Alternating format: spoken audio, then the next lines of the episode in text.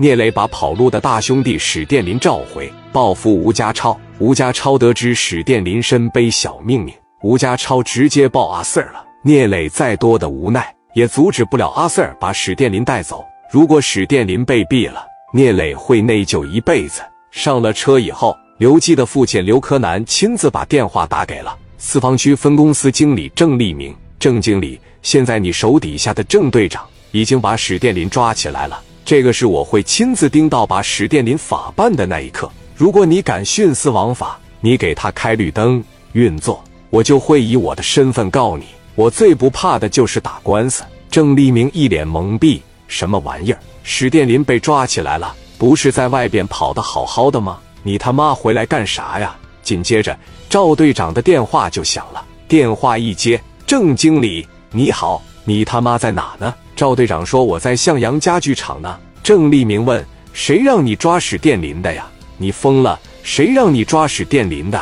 赵队长说：“我是个阿 Sir，你是个阿 Sir，你的意思是我不是阿 Sir？你是想要争取重大立功表现？队长当够了，想当经理了是吧？想把我一脚踢开了是吗？没有跟我汇报，谁让你出的人啊？抓紧时间给我回来，写三份一万字的检查。”赵队长把史殿林带走了。临走的时候，聂磊瞅史殿林一眼：“兄弟放心，所有的事情我给你办。”史殿林被送进狗笼子里。郑立明从办公室下来了，看到史殿林：“你小子怎么想的？在外边跑得好好的，非他妈回来干啥呀？我哥让人给揍了，这不回来了吗？”郑立明说：“这回好了，千万不能惹做生意的，知道吧？”宁可得罪像吴家超那样的混蛋，也不能得罪他们这帮做生意的。他们的脑子里全是完人的手段。这回好了，刘柯南亲自盯着你，做好思想准备吧。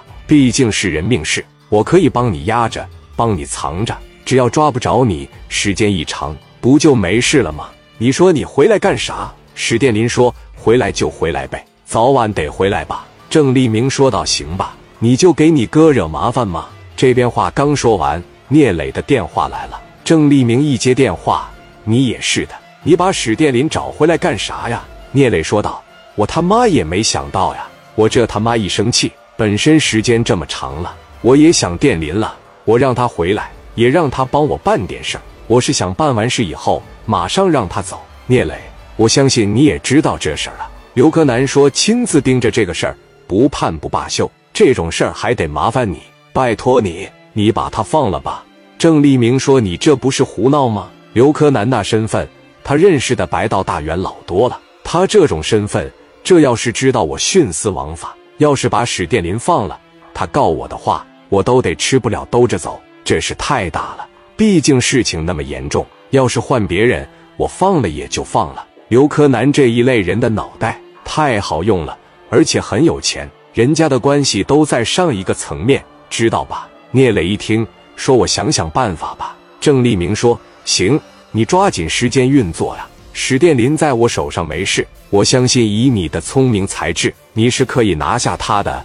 赶紧吧。”电话一撂下，聂磊一下子也有点麻了。郑立明对站在一边冤种一样的赵队长说：“你真以为刘柯南能给你拿五十万啊？你现在给他打电话，能找到他人都不错了，知道吧？”净干那些冤种事儿，真弄不明白你是怎么想的。给我写三份一万字的检查。赵队长试着给刘柯南打电话，人家就不接了。一打电话就是刘总正在开会，刘总在忙啊。哎，刘总在开会呢，刘总在忙。聂磊这边也给刘柯南打电话，一开始也是不接，但是聂磊一直打，助理接了，说我们刘总在开会，有什么事给我说就行。聂磊说，告诉刘总。